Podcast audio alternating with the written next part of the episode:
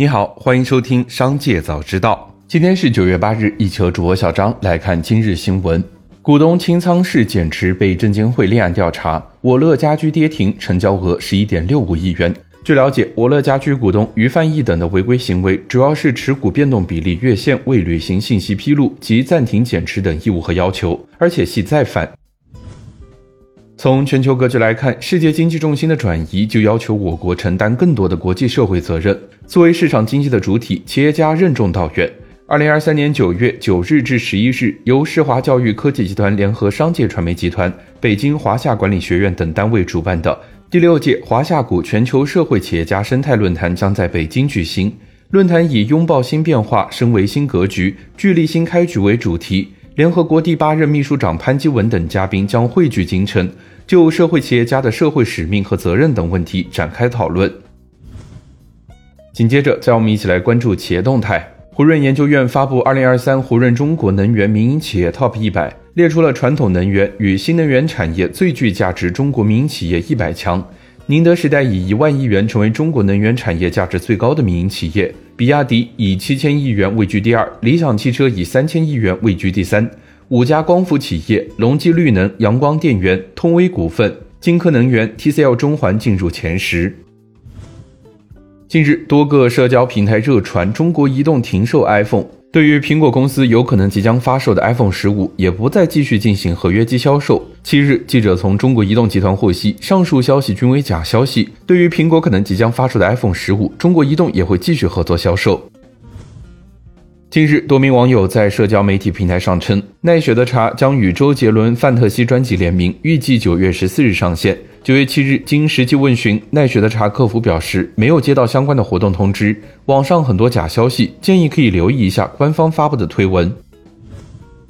九月七日，对于近期海尔造车的传闻，海尔回应：目前，海尔依托旗下的卡奥斯工业互联网平台，正在与相关汽车企业共建汽车领域工业互联网子平台，赋能汽车产业链企业数字化转型。同时，海尔将利用智慧家庭的技术和场景优势，与汽车企业共同建立家车互联新生态，为消费者提供美好的生活体验。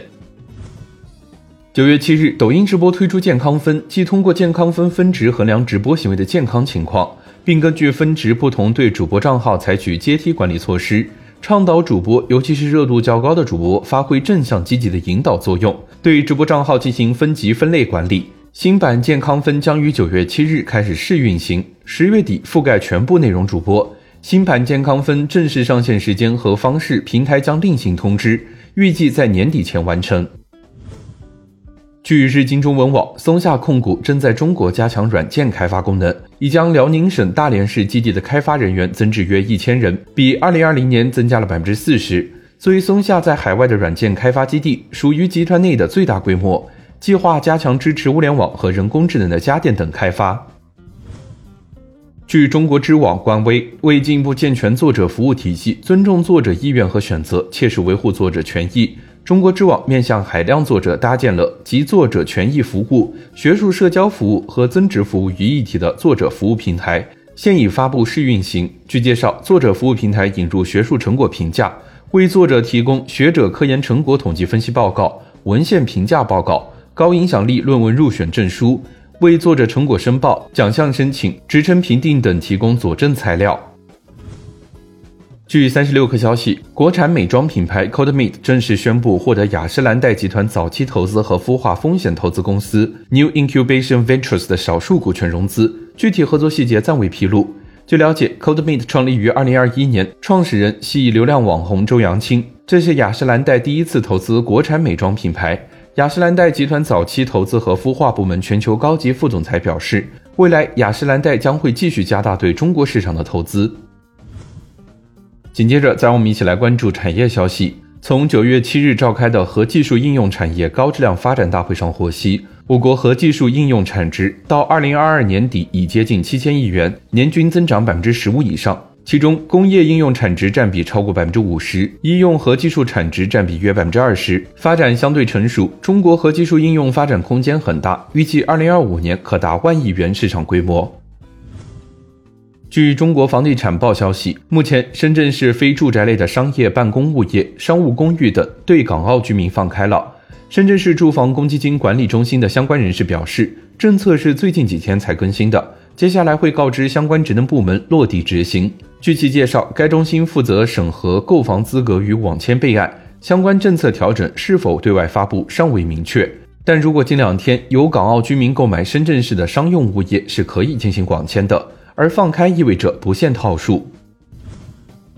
资源价格上涨使全球经济的风险加大，主要产油国决定减少供应，国际原油价格指标创下十个月以来的最高值。美国的物价上涨率下降至百分之三以上，货币紧缩出口也已经出现。如果通货膨胀在此时死灰复燃，那么全球经济的软着陆可能变得危险。美国贸易代表办公室当地时间九月六日宣布，进一步延长对三百五十二项已恢复豁免的中国进口商品和七十七种与新冠防疫相关的中国进口商品的三零一条款关税豁免期，期限由今年九月三十日延至十二月三十一日。有关获得豁免的商品包括工业用商品，如电动引擎、汽车零部件、化学品及吸尘机等，以及新冠疫情相关的医学产品等。以上就是今天商界早知道的全部内容，感谢收听，明日再会。